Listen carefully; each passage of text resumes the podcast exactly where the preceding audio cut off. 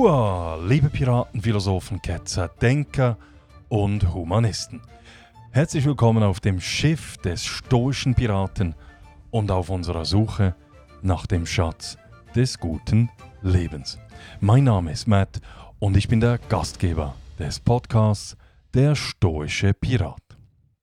In dieser 93. Folge möchte ich Sie auf eine Reise mitnehmen, tief in die Gefilde der menschlichen Natur – zu einem Phänomen, das als Tall Poppy Syndrome bekannt ist. Wenn Sie die Folge nachlesen möchten, dann gehen Sie auf meine Webseite www.müllermatthias.ch, Matthias mit einem T und H geschrieben. Dort finden Sie auch die übrigen 92 Folgen des Podcasts Der stoische Pirat. Nun aber zurück zum Thema der heutigen Folge, dem Tall Poppy Syndrome.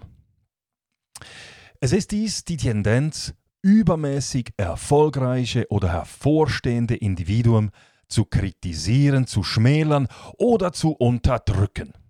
Wie Mohnblumen, die inmitten von Weizenfeldern höher wachsen und abgeschnitten werden, weil sie sich abheben, weil sie herausstechen. In unserer Gesellschaft erleben wir es auch immer wieder, dass es unerwünscht ist, dass sich eine Person aus der Masse hervortut. Niemand soll die einzelne Mohnblume sein, die die anderen überragt. Am liebsten will man dieser einzelnen Blüte den Kopf abschneiden. Dabei sind es genau diese hervorstehenden Mohnblumen, die dem Weizenfeld einzigartige Farbtupfer geben. Du hast den Weg des Helden gewählt und sie fanden dich eine Zeit lang amüsant, die Menschen in dieser Stadt.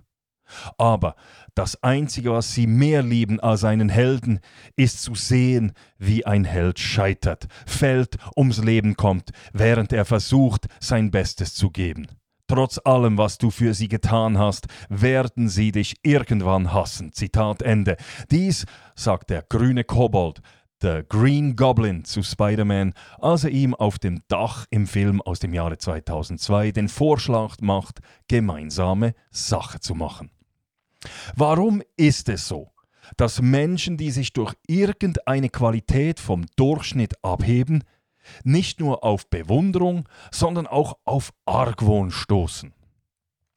Diese Neigung ist nicht nur ein soziales Phänomen, sondern auch ein evolutionärer Reflex, also evolutionspsychologisch erklärbar. Dieses Verhalten ist nämlich tief in unserer menschlichen Natur verankert.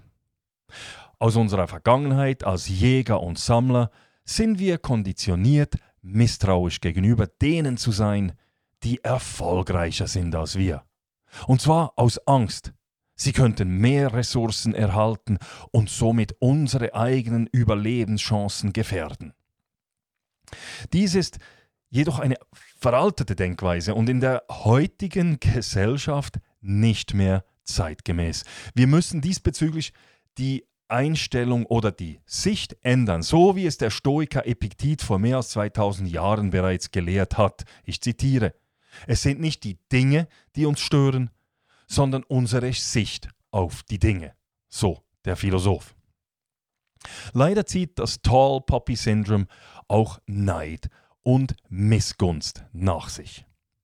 Neid und Missgunst sind wie ein Gift, das die Saat der Harmonie zerstört und anstelle von Mitgefühl Misstrauen sät. Denken Sie an Galileo Galilei, der für seine revolutionäre Idee, dass sich die Erde um die Sonne dreht, verfolgt und angeklagt wurde. Er wurde wegen seiner herausragenden Beiträge zum Wissen nicht gefeiert, sondern verurteilt. Ein klassisches Beispiel für das Tall Poppy Syndrome. Ein weiteres dramatisches Beispiel des Tall Poppy Syndrome ist aus der Geschichte ist die Erfahrung von Alfred Wegener. Dieser deutsche Wissenschaftler wurde wegen seiner Theorie der Kontinentalverschiebung verlacht und verspottet. Wegener wurde als herausstechende Mohnblume gesehen und heruntergeschnitten. Später wurde seine Theorie schließlich akzeptiert und veränderte die Geowissenschaften. Ganz grundlegend. Ein bemerkenswertes Beispiel ist auch jenes von Nikola Tesla, ein brillanter Erfinder, dessen revolutionäre Ideen oft verspottet und unterdrückt wurden. Trotz seiner herausragenden Beiträge zur Wissenschaft wurde er belächelt und bekämpft. Eben ein tragisches Opfer des Tall-Poppy-Syndroms. Interessant ist auch, dass wir uns nicht nur durch erfolgreiche Menschen, sondern oft auch durch diejenigen verunsichert fühlen, die ein tugendhaftes Leben führen. Diese tugendhaften Menschen erinnern uns an unsere eigenen Mängel und legen unsere Unzulänglichkeiten offen. Aber anstatt uns bedroht zu fühlen, sollten wir uns eigentlich inspirieren lassen. Wie Oscar Wilde bemerkte, ich zitiere, wir sind alle in der Gosse, aber einige von uns sehen die Sterne. Zitat Ende. Es sind auch der Neid und die Missgunst, welche uns veranlassen, Gerüchte zu streuen, eine menschliche Tendenz, die dazu dient, den Status quo zu erhalten, indem sie den Ruf derjenigen untergraben, die sich hervortun. Warum unterliegen wir immer wieder dem unsäglichen Drang, Gerüchte zu verbreiten? Ganz einfach. Es ist einfacher, im Schatten zu lästern und zu kichern, als selber im Lichte zu stehen. Ich selber habe kürzlich von einem guten Freund erfahren, dass sich meine Frau von mir getrennt hat. Mein Freund hatte es von einer ganz sicheren Quelle gehört. Die einzigen, die nichts davon wussten, waren meine Frau und ich. Wie sagte doch Mark Twain einst, ich zitiere, ein Gerücht kann einmal um die Welt reisen, bevor die Wahrheit ihre Stiefel anhat. Zitat Ende. Doch wie schützen wir uns nun davor, selber Gerüchte zu verbreiten? Indem wir uns stets der Wahrheit verpflichten und uns daran erinnern, dass es einfacher ist, die Fackel der Wahrheit zu halten, als den Schatten des Zweifels zu verbreiten.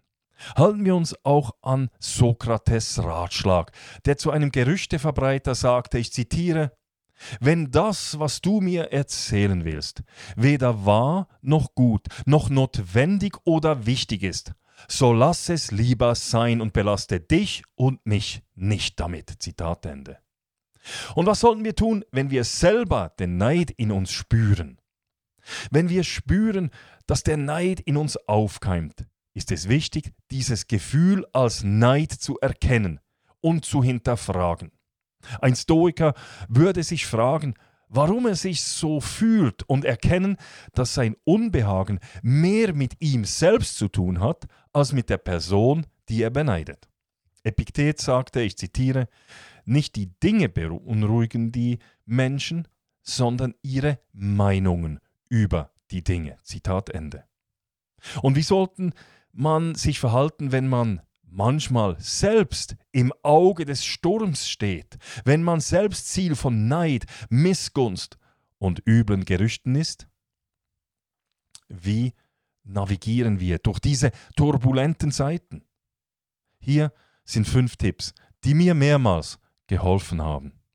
Erstens, glauben Sie an sich selbst. Es ist wichtig, die eigene Wertschätzung nicht auf der Meinung anderer zu gründen. Denken Sie an das, was Eleanor Roosevelt einst sagte. Ich zitiere: Niemand kann dich ohne deine Einwilligung dazu bringen, dich minderwertig zu fühlen. Zitat Ende. Seien Sie sich bewusst, dass Ihr Wert als Person nicht von den Meinungen anderer Menschen abhängt. Bewahren Sie Ihren inneren Frieden. Es ist übrigens gar nicht so schwierig, den inneren Frieden zu wahren, wenn man sich stets bemüht, ein tugendhaftes Leben zu führen. Zweitens, seien Sie resilient. Wie der stoische Philosoph und römische Kaiser Marcus Aurelius uns erinnert, ich zitiere, Du hast Macht über deinen Verstand, nicht über äußere Ereignisse. Erkenne dies und du wirst Kraft finden. Zitat Ende. Widerstandsfähigkeit ist der Schlüssel, um den Stürmen des Lebens standzuhalten. Drittens. Konzentrieren Sie sich auf das Positive. Konzentrieren Sie sich auf Ihre Ziele und Ihre Träume, anstatt sich von negativen Stimmen ablenken zu lassen. Der Schriftsteller Paulo Coelho erinnert uns mit folgendem Zitat daran. Ich zitiere, es gibt nur eine Sache, die einen Traum unmöglich macht. Die Angst vor dem Scheitern. Zitat Ende. Wenn man Opfer von Neid, Missgunst und üblen Gerüchten wird, gibt es definitiv auch etwas Positives, nämlich man lernt die Menschen in seinem Umfeld viel besser kennen.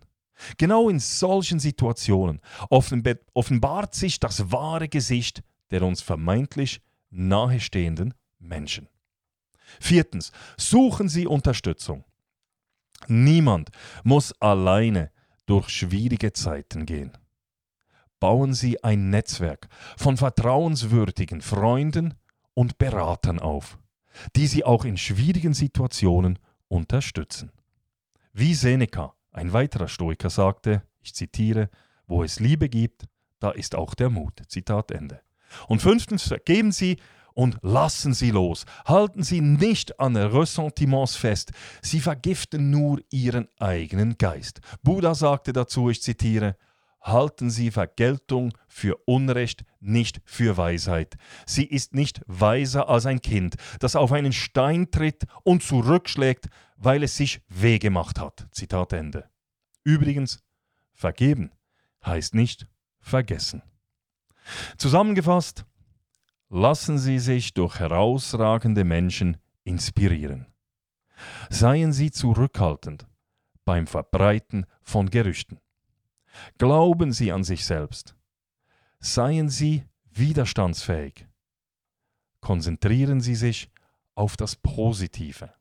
Suchen Sie Unterstützung und lernen Sie zu vergeben. So können Sie das Beste aus den Herausforderungen machen, die das Leben Ihnen in den Weg stellt. Denn letztendlich ist es nicht das, was uns passiert, sondern wie wir darauf reagieren was zählt. So, das war's.